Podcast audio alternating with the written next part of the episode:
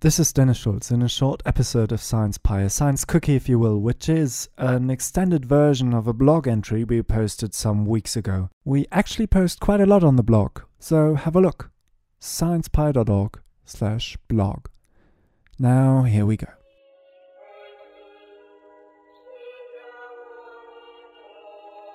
Christian Friedrich Samuel Hahnemann was a German physician and translator. He died in 1843. He invented a system, however, which is still in use today. Samuel Hahnemann invented homeopathy.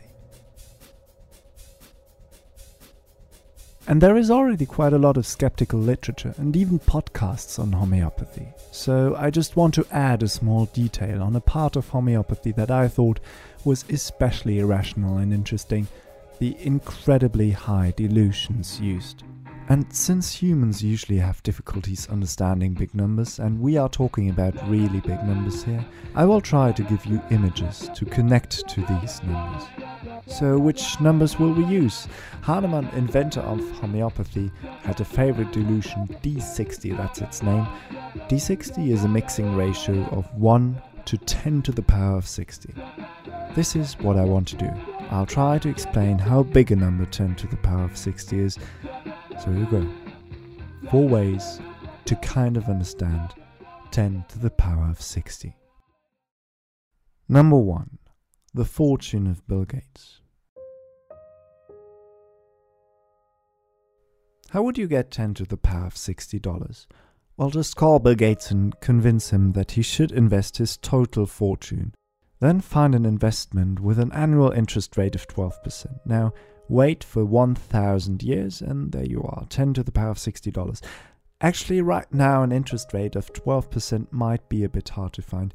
2% would probably be more likely. With that interest rate, you would have to wait for about 5,800 years. So, given you're listening to this in the year 2014, you could collect your money in the years 7,800 and about 14 or 15 or something like that. But if you want that money in cash, you might be in for a surprise. Just say you decide to collect your dollars in $100 notes and let's just say that every second 1,000 of those $100 notes can be printed. How long would you have to wait until your amount of money is printed? Well, you would have to wait for 10 septendecillion years. That is the age of the universe times a 1 with 39 zeros.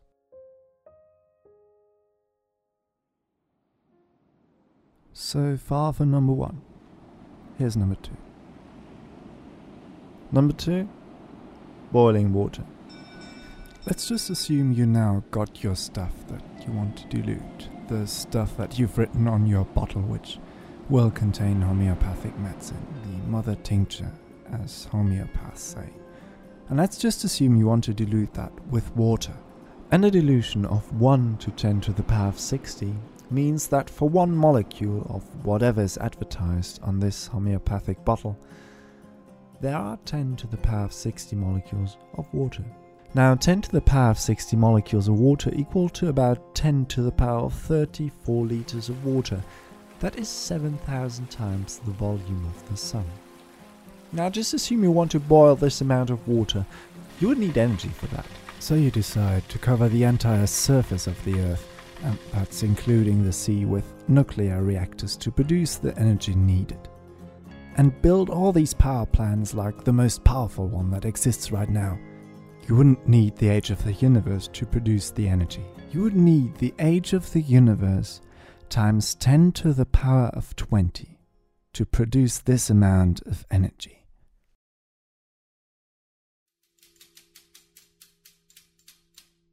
Number 3. The Lucky Day. How likely would a chance of 1 to 10 to the power of 60 be? Well, you would have to do all of the following things. Imagine getting up in the morning asking the first two persons you see to pick a completely random number in between 1 and 1000. Guess both numbers and be right. Then take 10 six sided dice and throw them.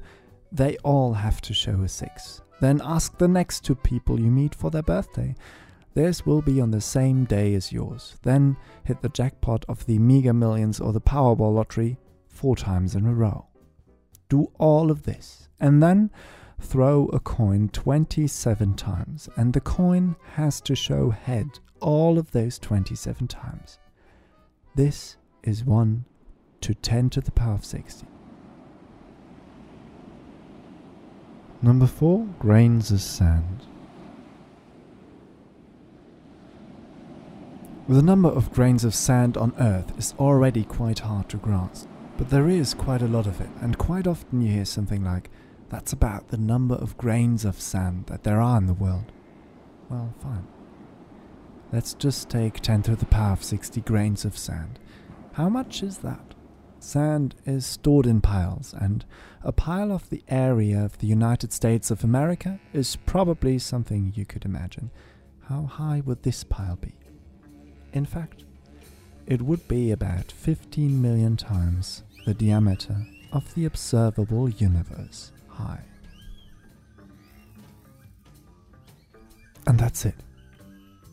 Even if you start with a molecule of water 10 to the power of 60 times, that is just too big.